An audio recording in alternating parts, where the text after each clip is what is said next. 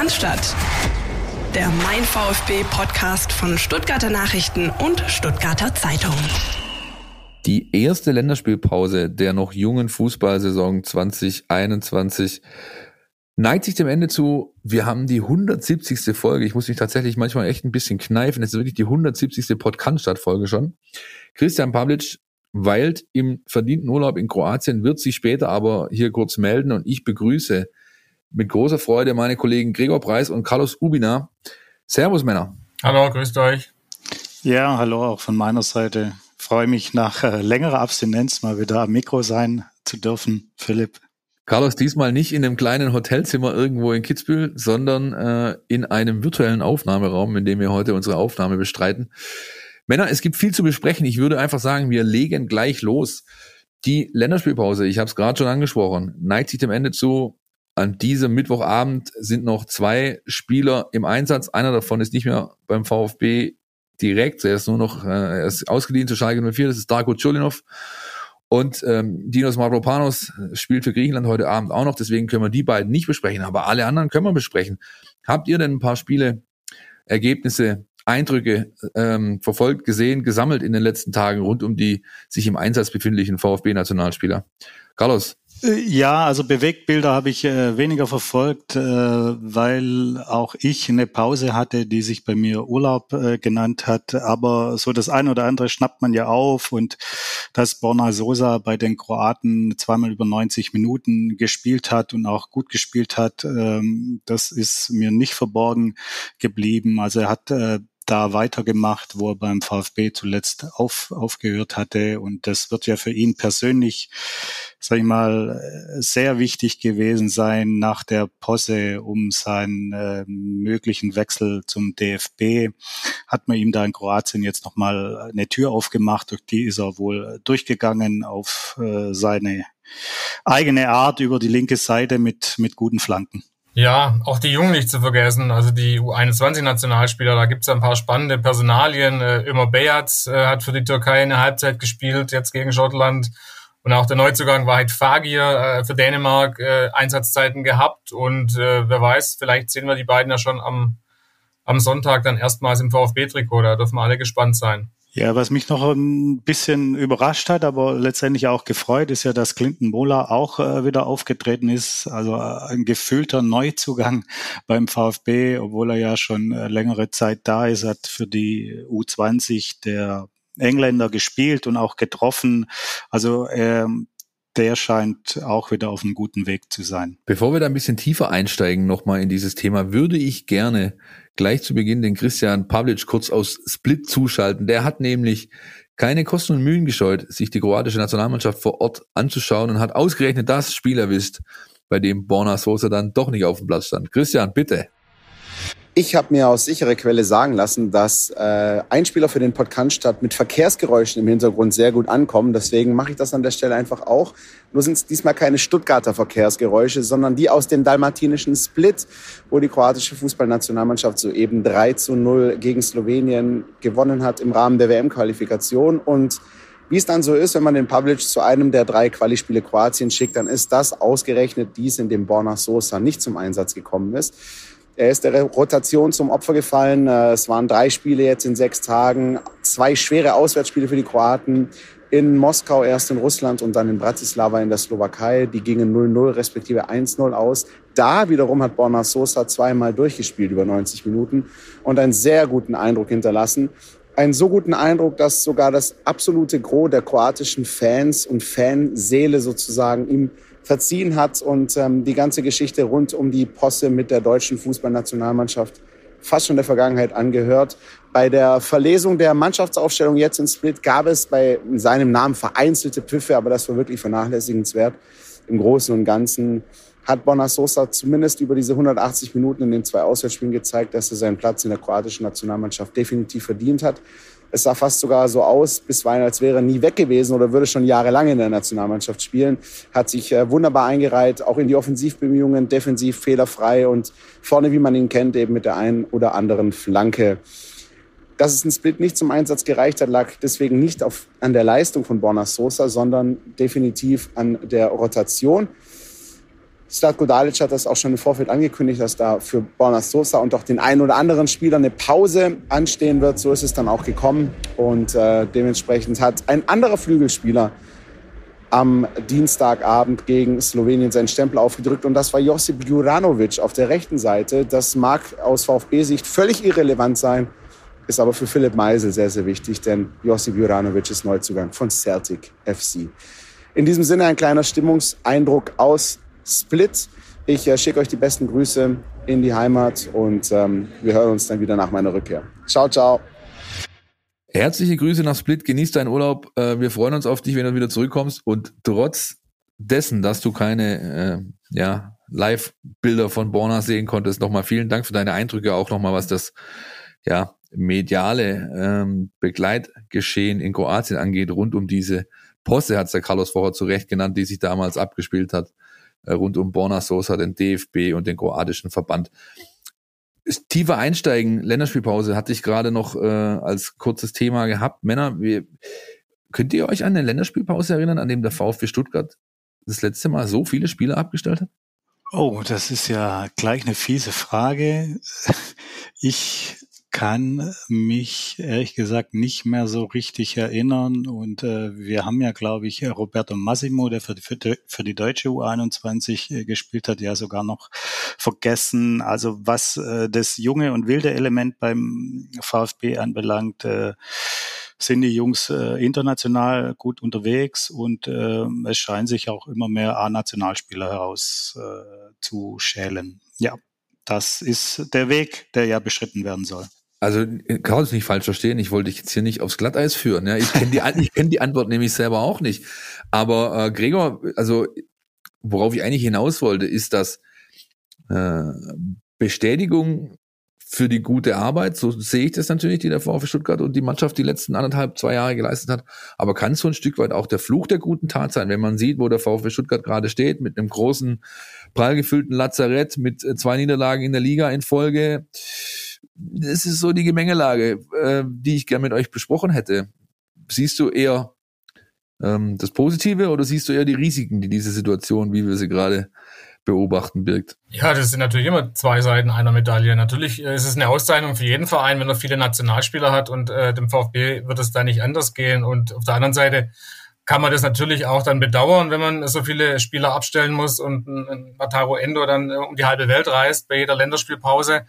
Aber ich denke, gerade für die Jungen ist es, glaube ich, wichtig, dass die da auch internationale Erfahrung sammeln. Und äh, außerdem ist der VfB ja auch äh, sehr breit aufgestellt. Also ist ja nicht so, dass er da auf dem Zahnfleisch daher käme mit seinem großen Kader. Insofern ist es, glaube ich, äh, sportlich auch zu verkraften, wenn da mal ein paar Spieler ein paar Tage oder länger weg sind. Ja, also ich äh, schließe mich da an. Ich finde, das ist im Grunde nur eine Auszeichnung für die Arbeit, die der Trainer mit den äh, Spielern geleistet hat, die dann der ganze Club mit dem gesamten Umfeld äh, dann äh, den Rahmen äh, steckt für die Entwicklungen. Also ich finde, man kann ja nicht irgendwie ständig einfordern, äh, junge Spieler entwickeln zu wollen, den nächsten Schritt machen zu lassen und sich dann hinterher beschweren, wenn sie den nächsten Schritt vollzogen haben und international für Auswahlmannschaften unterwegs sind.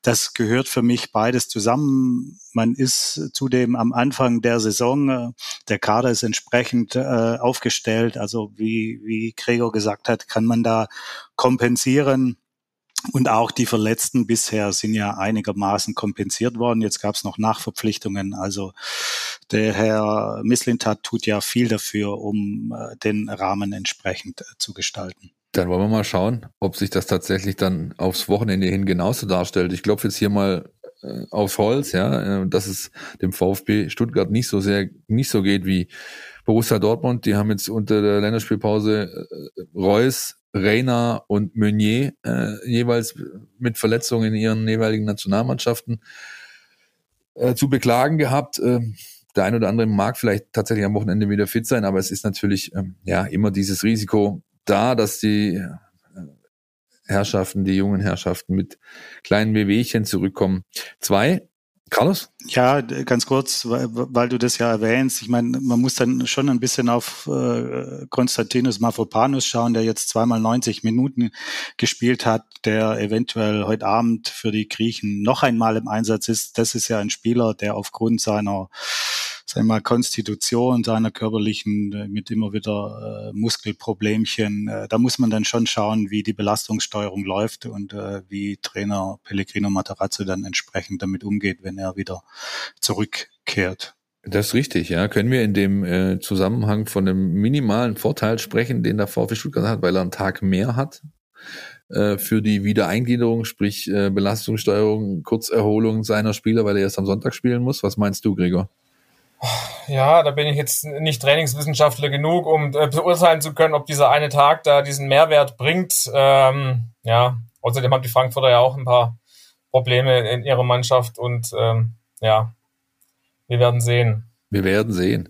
Zwei Spieler sind nicht zu ihren Mannschaften gereist, Nationalmannschaften gereist, obwohl eine Nominierung ausgesprochen wurde, beziehungsweise oder zumindest im Raum stand, das ist äh, Nicolas Nachtey, der nicht für die dänische U21 äh, unterwegs war, sondern gesagt hat, nach der Corona-Infektion bleibe ich lieber in Stuttgart, trainiere da und schaue, dass ich wieder in den vollen Leistungsumfang komme. Und der andere war Teto Klimowitz, der nicht mit Roberto Massimo zur deutschen U21 ist, sondern eben auch in Stuttgart verblieb und diese Möglichkeit dann entsprechend für sich genutzt hat, denn er hat beim Testspiel gegen Nürnberg zwei Tore gemacht und vom Trainer ein ja, ordentliches Lob erhalten.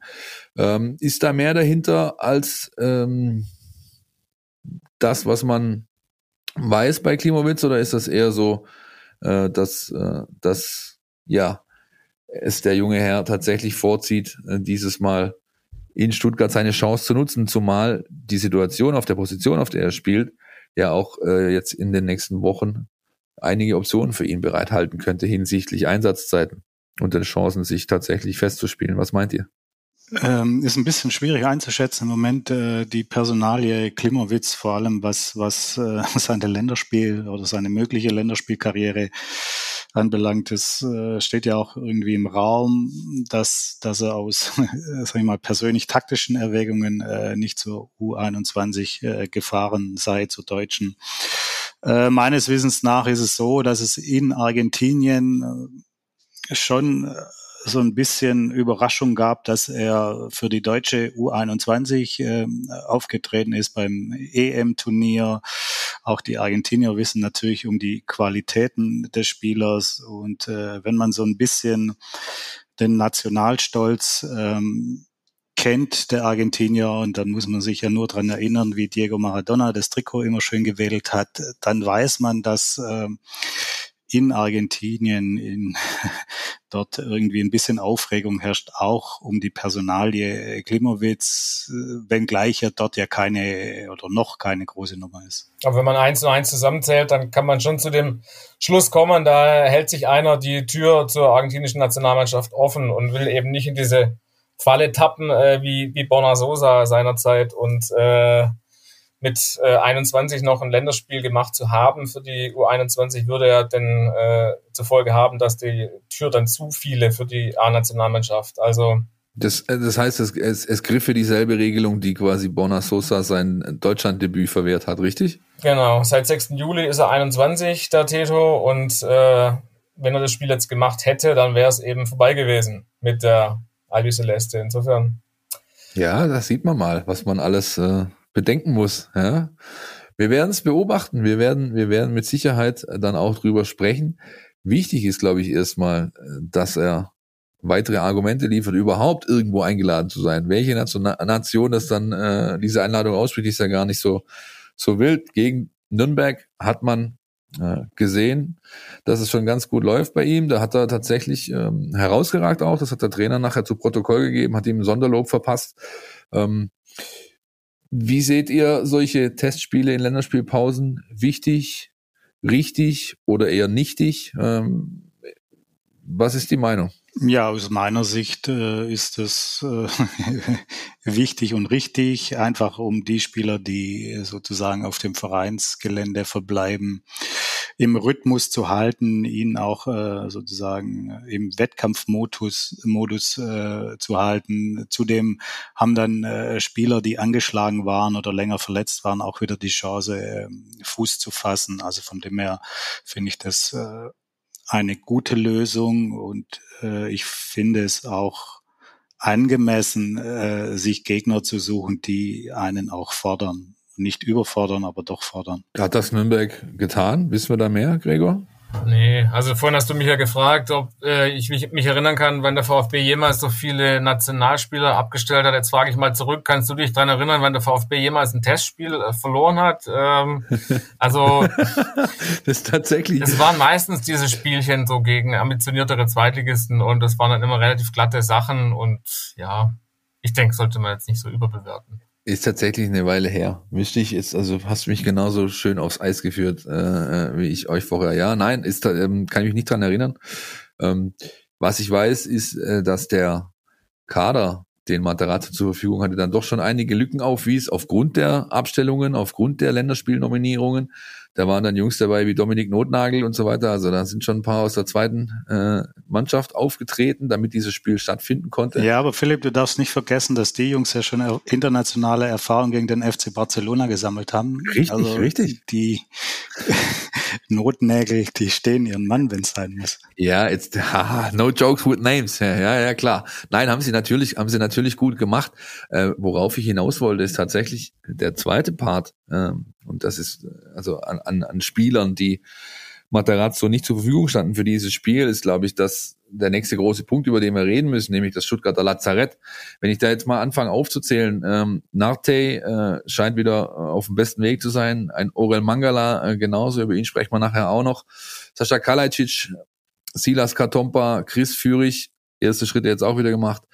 Naoyo Ahamada, Momo Sisse, Lee Eklov, Mo Sanko, also das ist schon eine ganze Latte an Spielern, die die ähm, dem Trainer aktuell nicht zur Verfügung steht. Immerhin gibt's bei dem einen oder anderen gute Nachrichten. Äh, Sascha Kalacic, der sich in Stuttgart aktuell befindet, scheint seine OP gut überstanden zu haben. Nichtsdestotrotz ähm, muss man hinsichtlich der Ausfallzeit immer noch, glaube ich, Männer, korrigiert mich, wenn ihr was anderes wisst, das, äh, sag ich mal, den Horizont sehr offen halten. Man kann noch nicht abschätzen, wann der, wann der wieder ähm, erste Schritte im, im Mannschaftstraining unternehmen kann, oder? Ich kann an der Stelle kurz äh, den Sportchef Sven Mislintat zitieren, der hat nach dem Freiburg-Spiel sich hingestellt und hat äh, kurz runtergebetet. Also Natai Mangala kommt zurück. Äh, eine Woche später führe ich Ahamada, äh, Eklov im Oktober, äh, Silas im November und Kalajdzic im Dezember. Das war seine Aussage. Und dann hat er noch äh, spaßig hinzugefügt, da brauche ich eigentlich gar keinen neuen mehr holen.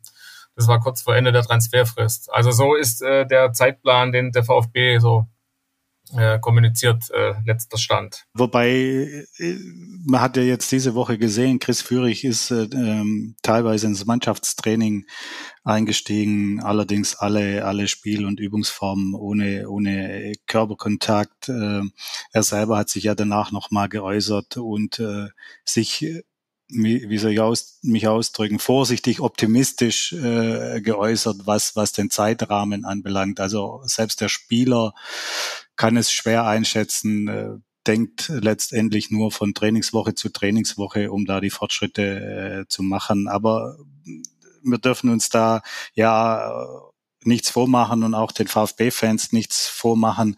Das sind alles Spieler, die ja dann schrittweise wieder integriert äh, werden. Also die, die stehen ja nicht von 0 auf 100 dann wieder auf dem Platz und, und äh, sind äh, die Spieler, die, die sie vorher waren. Also das braucht Zeit. Richtig, da braucht man äh, nicht Sportmediziner sein, um zu wissen, dass es im Normalfall fast so lange, also die aus, aus die eigentliche Ausfallzeit, Verletzungszeit mal zwei, bis du wieder so halbwegs bei 100 Prozent bist. Das ist natürlich schwierig. Ich glaube, am meisten Hoffnungen können sich die Fans bei äh, Mangala und äh, Narte machen. Wir kommen nachher nochmal dazu.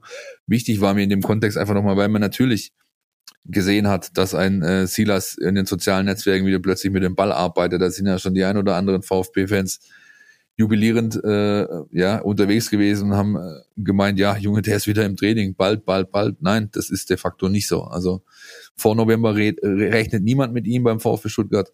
Und ich glaube, alle wären gut beraten, das genauso zu halten. Und ähm, was Ahamada Sisse Eklov angeht, da wäre ich auch mal noch vorsichtig, ob des Sportdirektors optimistische Einschätzung dann tatsächlich zutrifft. Wir haben ja beim VfB Stuttgart, äh, um es vielleicht detaillierter ein bisschen zu erklären, in den letzten äh, Wochen und Monaten immer wieder äh, mal das Thema gehabt, dass eine Ausfallzeit irgendwie angegeben wurde mit einem gewissen Zeitraum und dann hat es eben dann doch nicht funktioniert. Mangala ist das beste Beispiel, oder? Ja, wobei man muss ja bei Sven Mislintat dazu sagen, dass er ähm, einerseits ja dann über die, die prognostizierten äh, Zeiten zum einen spricht. Äh, das bedeutet ja nicht, dass das dann äh, auch immer eins zu eins so kommt. Und bei ihm war ja immer in der Abwägung sozusagen, dass er entscheiden muss, ob er neue Spieler dazu holt und welches Profil der erfüllen sollen und äh, äh, letztendlich ist es dann ja auch immer eine Abwägungssache gewesen, ob er mit, mit Neuverpflichtungen äh, anderen Potenzialspielern äh, Räume oder Möglichkeiten verbaut auf Sicht. Das sind ja so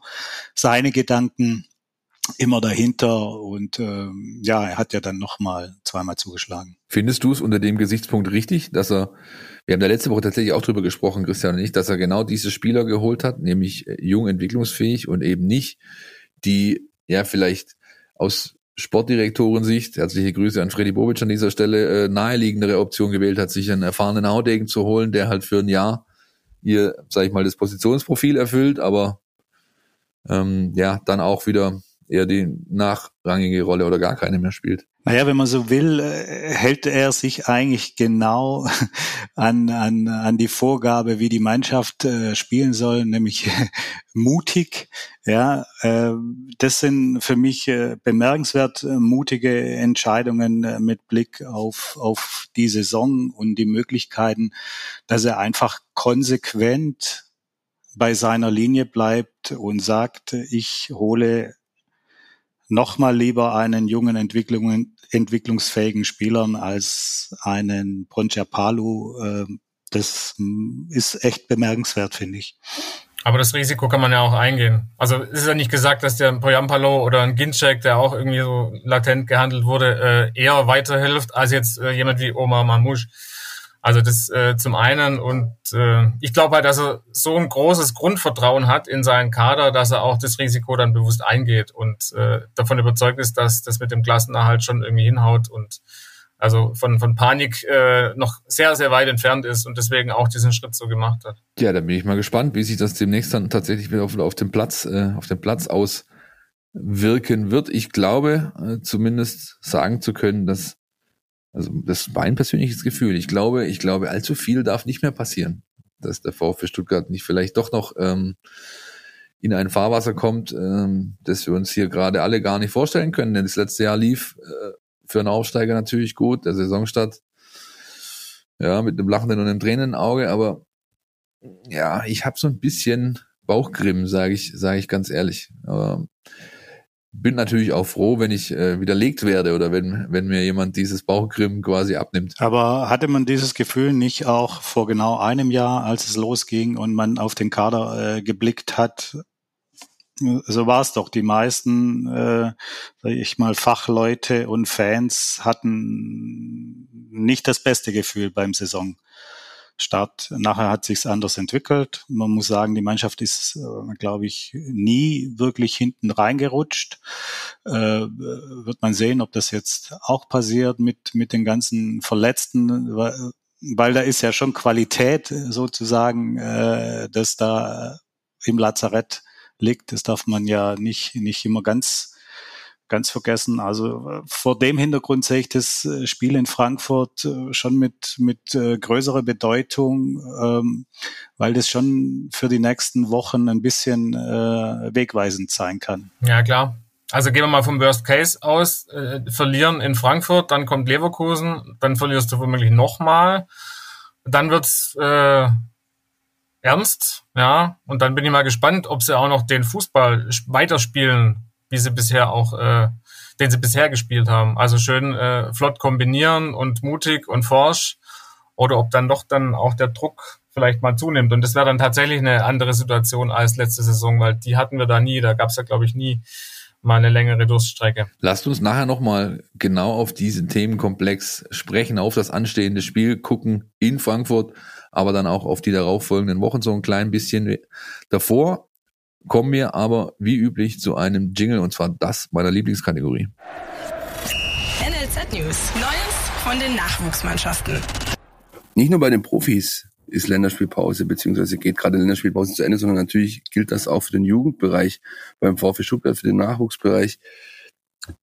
Da waren sogar ein paar Spieler mehr unterwegs, nämlich elf insgesamt äh, für verschiedene Nationen, verschiedene Mannschaften. Äh, aus der VfB U17 äh, waren es die Jungs äh, Fritschi, Ulrich, die Benedetto, Azevedo, die für die deutsche U17 äh, im Turnier gespielt haben. Drei Länderspiele hatten, äh, alle drei Spiele gewannen und mit jeder Menge Selbstvertrauen jetzt zurückkommen, um dann an diesem Sonntag tatsächlich das Vorspiel zu den Profis zu bestreiten, die äh, auch in Frankfurt spielen. Um 13 Uhr geht's da los am Riederwald, U17 VfB Stuttgart gegen U17 Eintracht Frankfurt. Und ähm, die Zeit dazwischen haben einige tatsächlich genutzt, um auch noch bei der U19 so einen kleinen ersten Aufschlag zu machen. Die U19 hat im WV-Pokal gespielt äh, gegen die Sportfreunde unter Griesheim hat man da 10 zu 0 gewonnen und äh, Trainer Nico Willig konnte einige U17 Junioren einsetzen in diesem Spiel. Allerdings musste er äh, dafür auch auf einen äh, Spieler verzichten, den er wahrscheinlich gern dabei gehabt hätte. Das ist Eli Wiedmann, ähm, junger ähm, 17-Jähriger auch erst, der aber schon in der U19 für gute Eindrücke hinterlassen hat. Dem ist nämlich äh, die Kniescheibe rausgesprungen. Schwere Verletzung, ähm, wurde operiert, wird dem VfB lange, lange fehlen. Gute Besserung an dieser Stelle. Und äh, dennoch glaube ich, dass äh, jetzt an diesem Samstag Nico Willig eine schlagkräftige Truppe auf den Platz schicken können wird. Es geht los auf dem Einser um 12 Uhr. Samstag, es gibt Karten. Äh, der übliche Weg ist über die VfB-Homepage aktuell. Da bis zu 500 Tickets sind zu erwerben und direkt danach steigt dann äh, noch das Regionalligaspiel des VfB 2 gegen den TSV Schott Mainz äh, Mainzer Doppel sozusagen, nachdem die Mannschaft von Frank Fahrenhorst letzte Woche 4 zu 2 gewonnen hat beim bis dato ungeschlagenen Tabellenführer FSV Mainz 05-2 ähm, mit einer richtig guten Leistung. Äh, Tore gibt's bei uns in der App zu sehen. Jetzt also dann das äh, Spiel gegen die zweite Mannschaft sozusagen aus Mainz, den TSV Schott. Auch da mit äh, ja, Zuschauern. Das heißt, auch da könnt ihr euch Tickets über die VfB-Homepage holen für das Spiel. Und wer es nicht schafft oder nicht kommen kann und äh, das Spiel trotzdem verfolgen möchte, dem legen wir, dem lege ich den Stream ans Herz von Leaks. Es gibt ja jetzt seit neuestem die Kooperation zwischen dem VfB Stuttgart und Leaks, einem ähm, ja, Fußballfilmunternehmen, das es schon lange Zeit gibt, wo also jede Menge Fußballspiele in Europa gefilmt werden, jetzt also auch beim VfB Stuttgart. Es gibt einen kommentierten Livestream und äh, wer sich den äh, abonnieren möchte, beziehungsweise ja, äh, dieses, dieses Spiel schauen möchte, muss, glaube ich, fünf Euro dafür berappen und wird dann möglicherweise auch meine Stimme dann dort hören, denn ich bin mit dem ehemaligen Stadionsprecher Fab Giordano, der die Kommentation, äh, komment, der kommentieren wird als Co-Kommentator im Einsatz. Und äh, wir werden also mal schauen, ob Frank Fahrenhorst mit seiner Mannschaft nachlegen kann an diesem Samstag. Eintracht Frankfurt Männer, ähm, der nächste Gegner, sag mal, was ist da eigentlich los? Also wenn man die letzten Wochen äh, so ein bisschen aus der Ferne natürlich nur, aber wenn man den, den die äh, Bundesliga so ein bisschen beobachtet hat, dann gab es irgendwie zwei Clubs, wo ständig Halligalli war. Hertha BSC und Eintracht Frankfurt. Ich will jetzt nicht behaupten, das hängt alles mit Freddy Bobisch zusammen, aber könnt ihr mich da ein bisschen abholen? Was ist da alles passiert? Warum hat eine Mannschaft, die die letzten Jahre ja durchaus, also fast durchweg positive Schlagzeilen gemacht hat, wie die Eintracht, gerade solche Probleme. Ja, also ich denke, Frankfurt ist ja, wenn wir vielleicht nachher noch genau auf die Personalien Younes und Kostic eingehen wollen, aber Frankfurt ist ja auch ein, sag ich mal, schwieriges Umfeld. Äh, erlaubt mir diese Bemerkung, äh, oder ein, ein, ein unruhiges Umfeld traditionell, wo es auch nicht so einfach ist, da solide und ruhig und erfolgreich auf Dauer zu arbeiten. Und wenn dann so ein Bruch kommt wie nach dieser Saison, Trainer weg, Sportchef weg, äh, dass dann da sich so eine, so eine Unruhe dann einschleicht, äh, das verwundert mich nicht, ja, ehrlich gesagt. Ja, ehrlich gesagt verwundert's mich auch nicht, weil ja besagter Bruch kam. Die, die sportliche Führung äh, ist äh, andere Wege gegangen. Für mich auch deswegen wohl, weil ich nehme an, dass alle äh, Verantwortlichen in Frankfurt das Gefühl hatten, mehr ist hier nicht herauszuholen. Ja, die Mannschaft hat sich jetzt über, über Jahre wirklich am, am, am oberen Limit sportlich äh, bewegt, hat äh, tolle Spiele geliefert, auch international, hat äh, wirklich gute Spieler nochmal herausgebracht und schon da hat sich gezeigt, äh, bei Rebic und anderen, Frankfurt ist ein gutes Sprungbrett für eine gewisse Art von Spielern äh, geworden. Und äh, das, wenn dann die zwei führenden Köpfe weggehen, dass dann weitere Unruhe entsteht, das hat mich nicht verwundert, muss ich ehrlich sagen. Ist das ein Schicksal, dass das, das dem VfB Stuttgart irgendwann mal drohen könnte? Denn ähm, ich glaube, der Vorstandsvorsitzende Hitzelsberger, äh, Thomas, war das, der den VfB auch als Sprungbrettclub tituliert hat. Ja, und ähm, wir kennen die Einkaufsthematik, die der VfB äh, ja, verfolgt. Wir kennen die Philosophie, die dahinter steckt. Das ist ja eigentlich zwangsläufig. Muss das ja irgendwann mal auf einen zukommen. Wie seht ihr das? Ja, vielleicht äh, einen Moment noch äh, weg von, von Thomas Hitzelsberger, von der Personalie. Also es, meiner Einschätzung nach ist es schon so, dass das ein, ein Szenario sein könnte, das auch dem VfB droht, wenn er sportlich erfolgreich ist. Da gibt's für mich sozusagen die zwei Optionen. Werde ich mehr Eintracht Frankfurt oder werde ich mehr Borussia München-Gladbach? Also das eine etwas unruhiger, das andere äh, etwas konstanter das sind so äh, die Entwicklungen äh, der Vereine.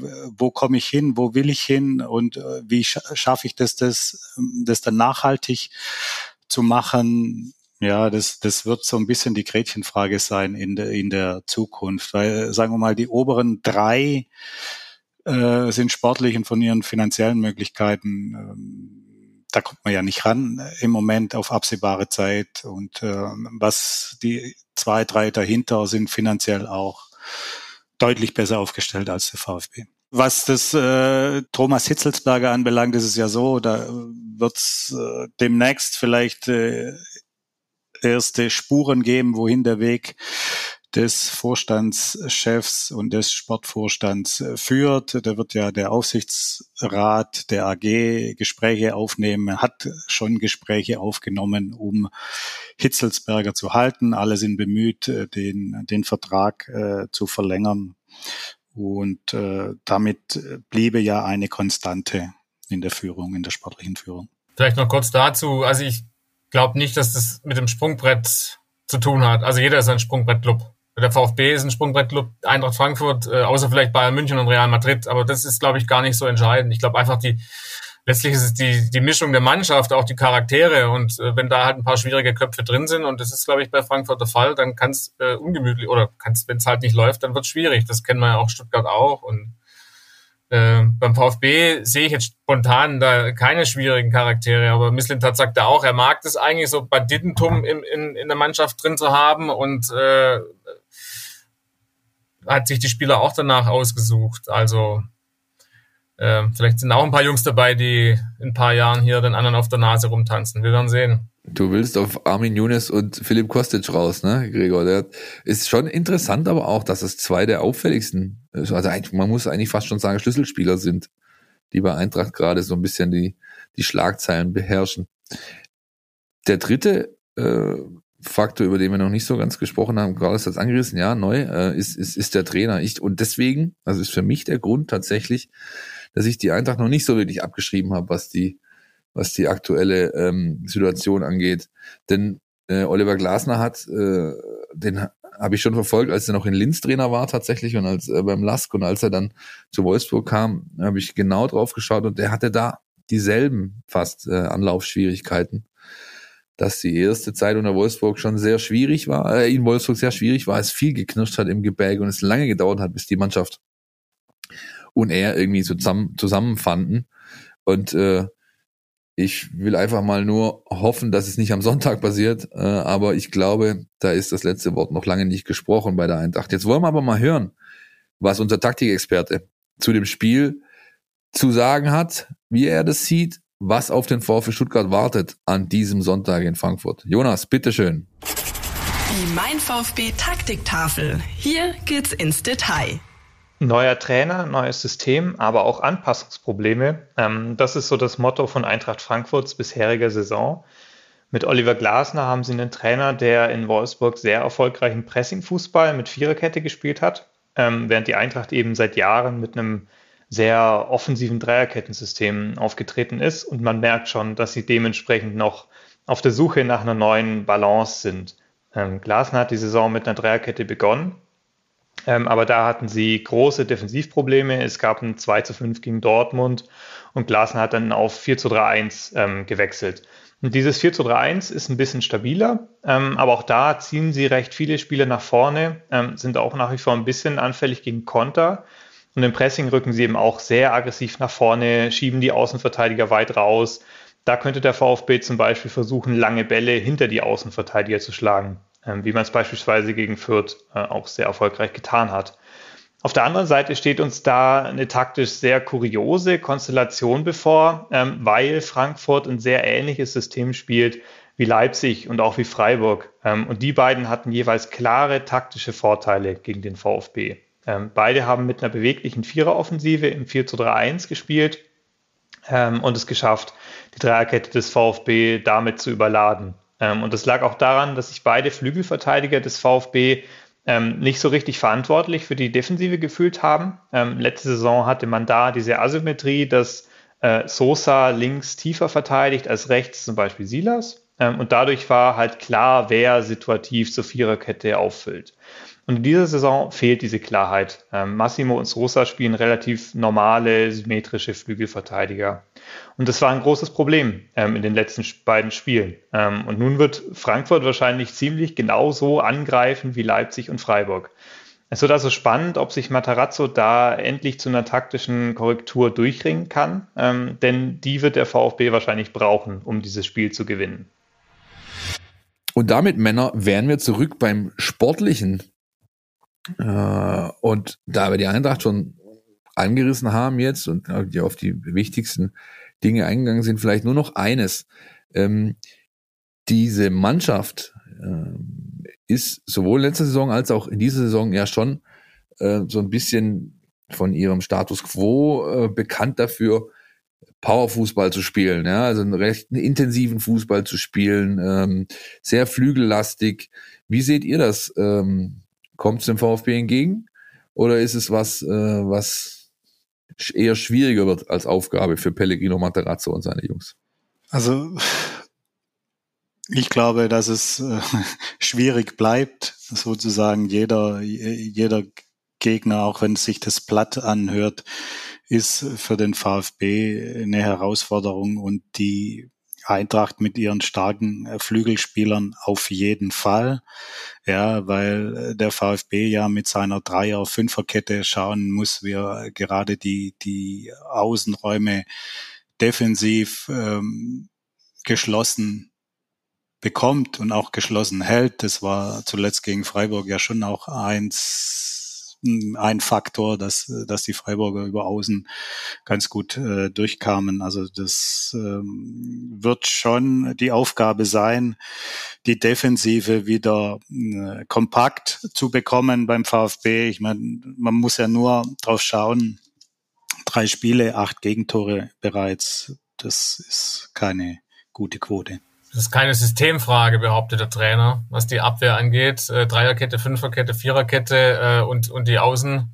Äh, also auf die drei äh, einfachen Gegentore gegen Freiburg angesprochen äh, wurde. Deswegen glaube ich auch nicht, dass er in Frankfurt grundsätzlich anders spielen wird.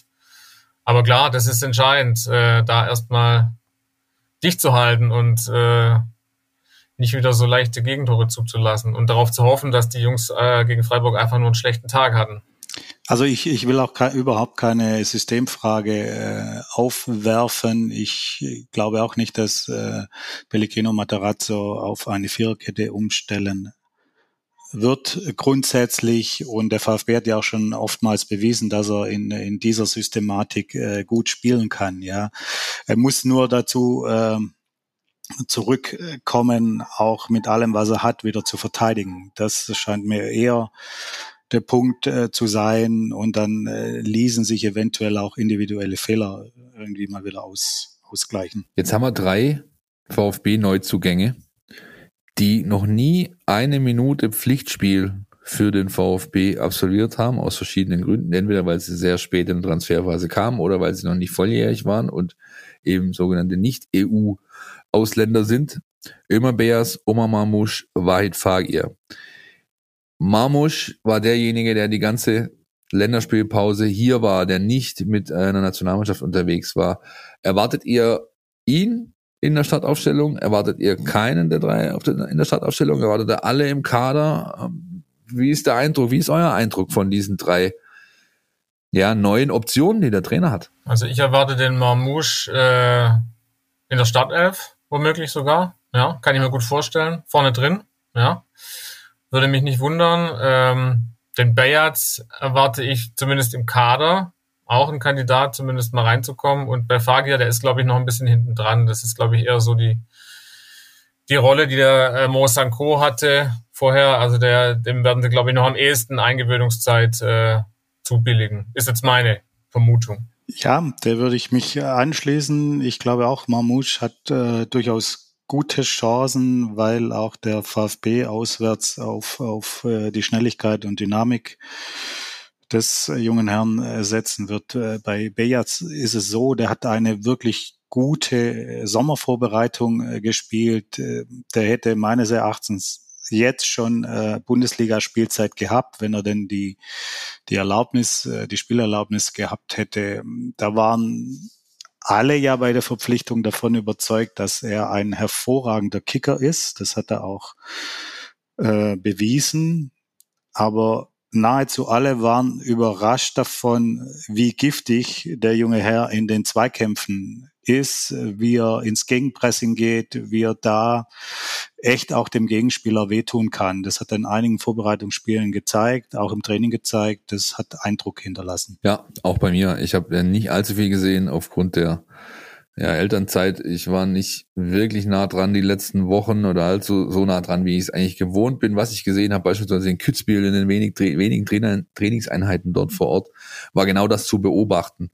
Äh, Carlos, was du gerade gesagt hast, äh, es war zum einen natürlich offensive Qualitäten, was mir am meisten imponiert hat, war eben das Verhalten nach Ballverlust oder beziehungsweise in, in, nicht in Ballbesitz. Und das ist was, ähm, was äh, gerade so junge Spieler womit die manchmal Schwierigkeiten haben. Ja, wir wissen ja alle, äh, ja, so mit, mit Ball ist alles immer ein bisschen leichter als ohne Ball. Und ähm, wenn man das schon in diesem Alter drauf hat, ist es erstmal ganz grundsätzlich ein gutes Zeichen. Gregor, du hattest die Gelegenheit, und das werden die Nutzer auch bei uns äh, lesen in der Mein VfB-App, vielleicht habt ihr das sogar schon gelesen, dich mit ähm, einem, ja, kann man es Personal Coach nennen, äh, auszutauschen äh, von Immer Beas. Was sagt der denn so über den jungen Mann? Ja, der ist auch natürlich äh, voll des Lobes über seinen Schützling. ist der ähm, Coach Mesut, äh, nennt er sich, Mesut Themel mit richtigem Namen. Der hat äh, sich selbstständig gemacht als Personal Coach, hat äh, einige junge äh, Fußballer unter seinen Fittichen, unter anderem den Ömer, und der hat er beim Extraschichten eingelegt und der sagt auch, das ist eine absolute, der, der kann eine absolute Maschine werden, so hat er es gesagt. Und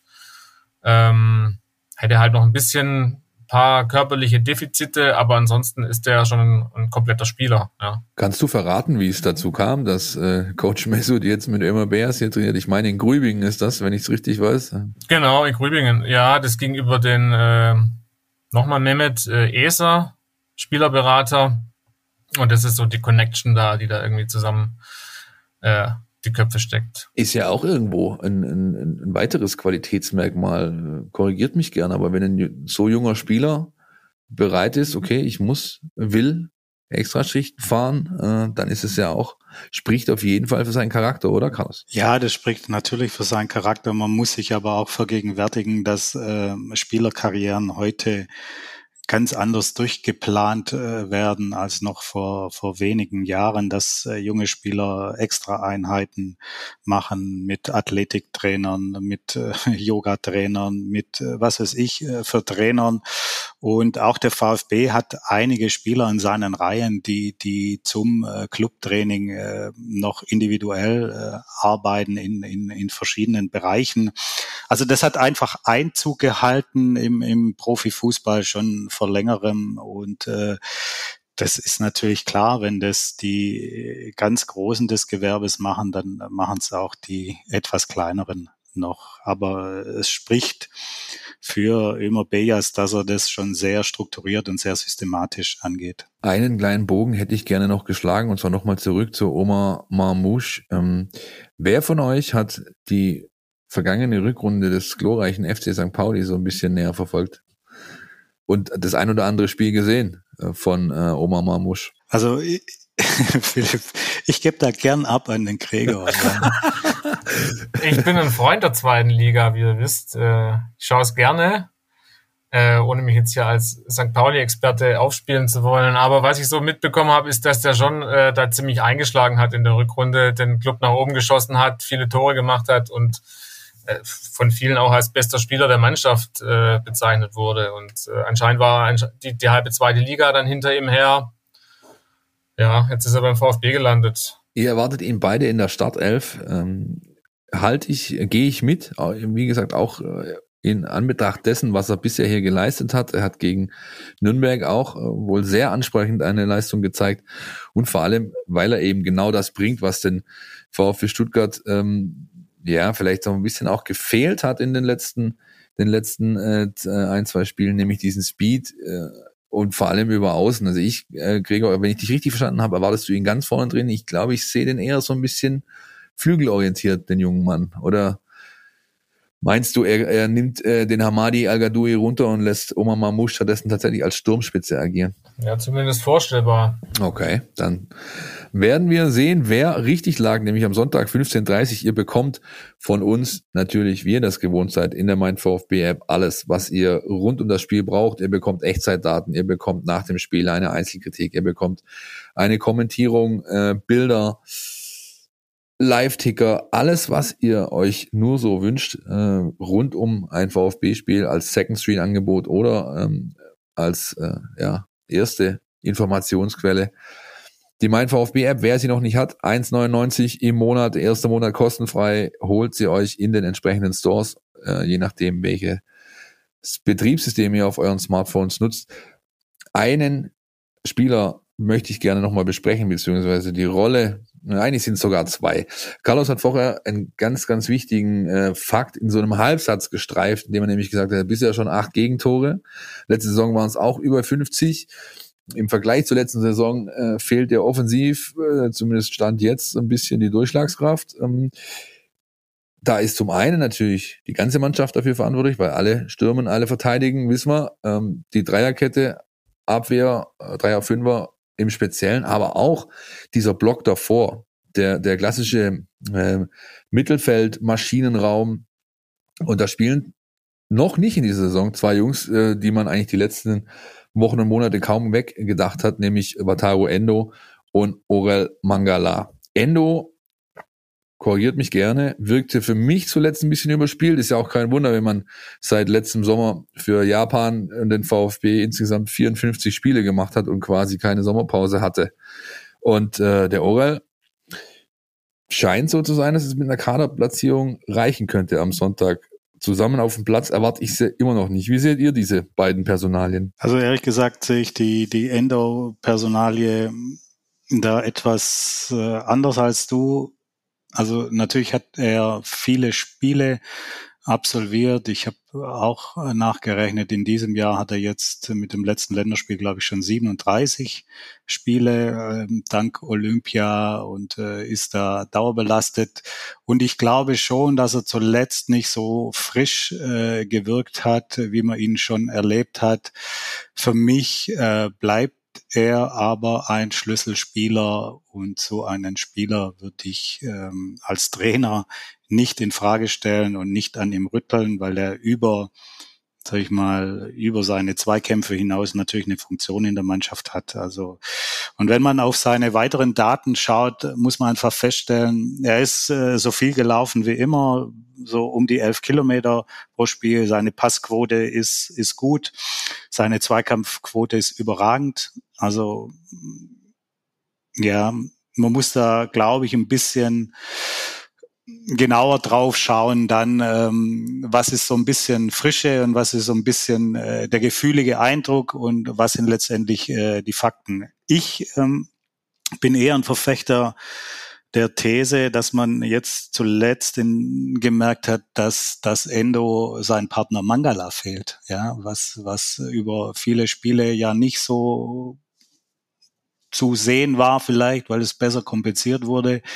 Zuletzt hatte ich den Eindruck, ja, der Mangala an der Seite, der würde da dem VfB ganz gut tun. Genau darauf wollte ich raus, Carlos. Aber ich glaube, der Krieger hat noch tatsächlich äh, was dazu zu sagen, oder? Ja, sehe ich eigentlich genauso. Ich, ich äh, wollte den Philipp eigentlich fragen, woran er das festmacht, dass er den Endo für überspielt hält, aber der Carlos hat es ja gerade schon sehr gut dargelegt. Ähm, also ich fand auch, der hat jetzt, es waren jetzt auch schwierige Spiele da in Leipzig und Freiburg war auch nicht einfach. Und klar, an seiner Seite, Clement äh, hat, hat mir auch nicht so gefallen, dieses Pärchen da. Es war irgendwie, äh, schaut man ganz gern zu, aber das hat, war nicht eingespielt, dieses Duo. Und ähm, ich denke auch, dass es auf jeden Fall in der Kombination mit Mangala wieder besser läuft im defensiven Mittelfeld.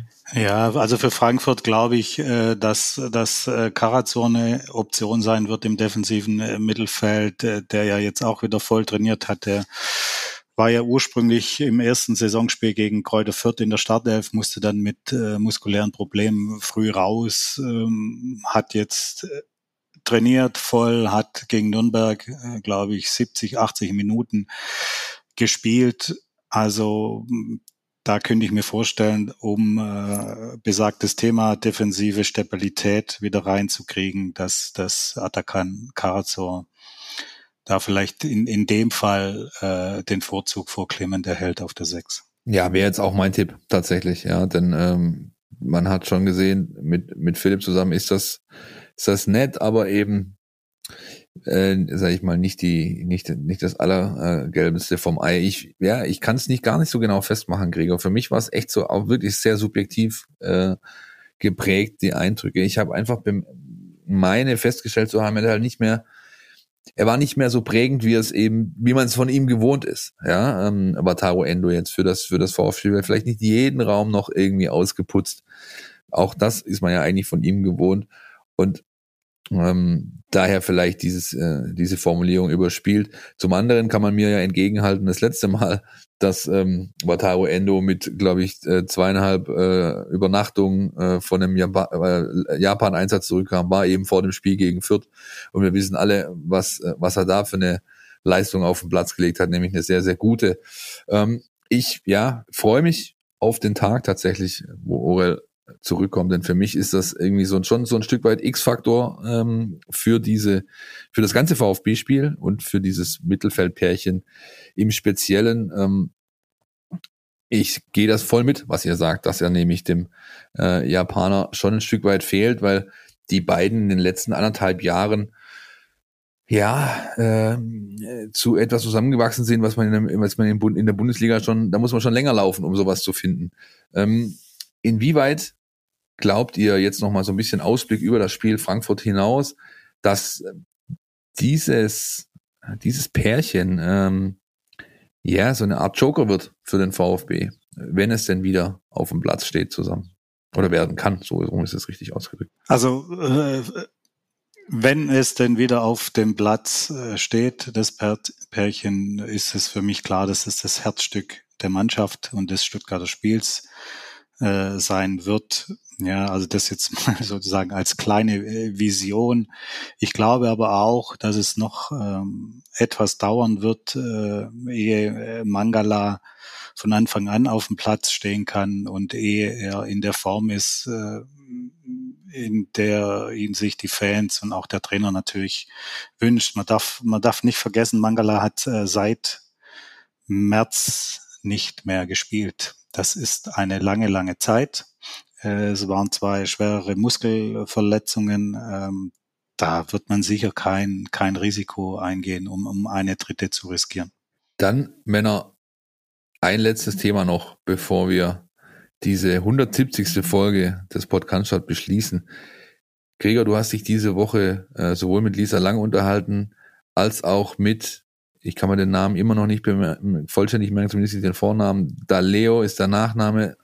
Oriana. Oriana, Dankeschön. Und zwar, das sind die, äh, ja, zwei entscheidenden oder mitentscheidenden Damen, dass beim VfB Stuttgart an diesem Sonntag sowas wie eine kleine neue Zeitrechnung beginnt, nämlich diese Frauenfußballmannschaft steigt in den Wettbewerb ein. Du hast dich, wie gesagt, mit den beiden Damen unterhalten. Was haben sie dir denn so erzählt? Das war ein sehr spannendes Gespräch. Also äh, sie steigen jetzt noch nicht ein. Das ist nicht ganz stimmig. Also die äh, VfB-Mannschaft, VfB Stuttgart, Frauenmannschaft wird erst ab der übernächsten Saison an den Start gehen. Jetzt ist es immer noch der VfB Obertürkheim. Aber natürlich laufen da im Hintergrund schon die ganzen Planungen und so. Und letztlich, das, was den VfB-Fan äh, am meisten interessiert, ist ja die Frage, wann spielt auch die Frauenmannschaft in der Bundesliga? Und äh, die Lisa Lang hat es skizziert mit fünf bis acht Jahren. Das ist so der Zeitplan, den man sich selbst auferlegt hat. Und äh, ja, bis dahin will man sich so peu à peu von der jetzt äh, dritten Liga eben nach ganz oben vorarbeiten. Gibt es dafür neben dem Zeitraum auch einen finanziellen Rahmen? Ähm, ja, das ist so klar jetzt noch nicht. Also ich weiß nur, dass jetzt der, der Sprung von der dritten zur zweiten Liga ist immens. Ja, also da ist von einem 20-fachen Budget die Rede, das man benötigt. Äh, jetzt ist es ja noch alles im Amateurbereich. Ähm, ich glaube, das ist auch gar nicht so das Problem. Das kann der VfB locker stemmen. Ja, das Problem wird eher sein, sich da der, der hartnäckigen Konkurrenz dann irgendwann zu erwehren, weil es eben viele Großclubs dem VfB auch äh, nachtun oder schon vorangegangen sind viel mehr und da mehr in den Frauenfußball äh, gesteckt haben die letzten Jahre und natürlich einen riesen Vorsprung haben und ähm, das wird sicherlich dann auch deswegen nicht so einfach, sich da äh, nach oben zu arbeiten. Also erstmal danke, Gregor, für die Einschätzung. Danke auch für die Korrektur, weil ich tatsächlich, äh, äh, ist natürlich klar, 2022 geht's unter dem Namen im Ligabetrieb tatsächlich dann äh, los. Das ist vollkommen richtig. Carlos, ähm, ich habe es Meilenstein genannt, neue Zeitrechnung. Ähm, wie siehst du den äh, Themenkomplex Frauenfußball beim VfB Stuttgart? Ja, also es ist auf jeden Fall, wenn man so will, für, für, für beide Clubs, ja, für beide betroffenen äh, Kooperationsvereine ein, ein Meilenstein.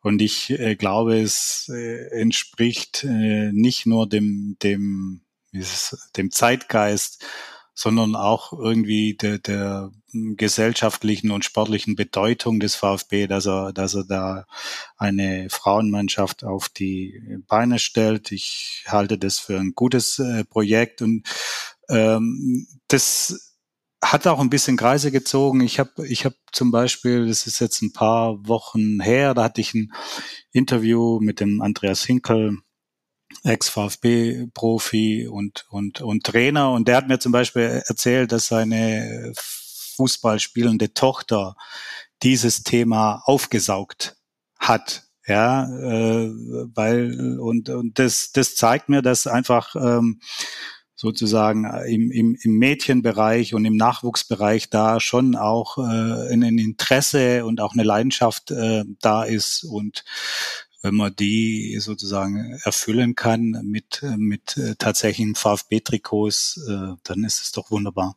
Wir werden in Zukunft, das können wir euch versprechen, da ein genaues Auge drauf haben, äh, in unserer gesamten Redaktion, aber eben auch hier in unserem Podcast werden das Thema regelmäßig mit auf den Tagesplan nehmen, setzen, darüber sprechen, sind selbst gespannt, wie es da weitergeht und können vielleicht in den nächsten Wochen auch mal mit Lisa Lang hier sprechen und einfach nochmal in aller Ruhe und uns ausführlich darlegen lassen, wie denn äh, der Plan des VfB Stuttgart mit seiner äh, Sparte Frauen- und Mädchenfußball in den kommenden Jahren aussieht.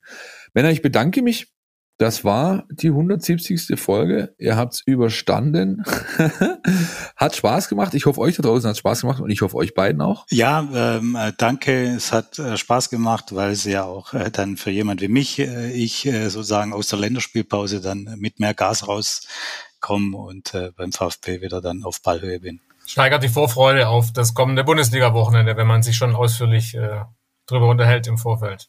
So sieht's aus. Das trifft auf mich auch zu. Gregor, wir beide haben das Vergnügen, äh, in die, wie heißt das Stadion mittlerweile eigentlich gar nicht? Was, Stadion am Riederwald war es früher, aber wie ist Waldstadion. Ja, Waldstadion. Ja, ich glaube Deutsche, Deutsche Bank Park. Carlos, keine Firmennamen, wenn wir nicht gesponsert werden. Keine Firmennamen erwähnen. ja, du weißt ja nicht, ob die Deutsche Bank mir was überweist. Ja, das stimmt natürlich auch wieder.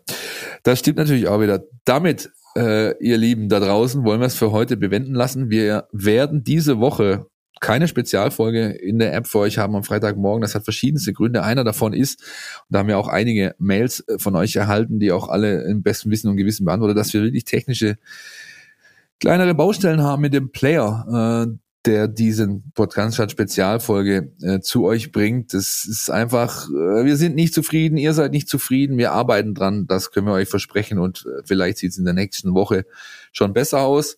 Bis dahin nochmal danke an meine beiden Kollegen, euch eine schöne Woche und dem VfB Stuttgart ein erfolgreiches Wochenende. Ciao, ciao. Podcast Der Mein VfB Podcast von Stuttgarter Nachrichten und Stuttgarter Zeitung.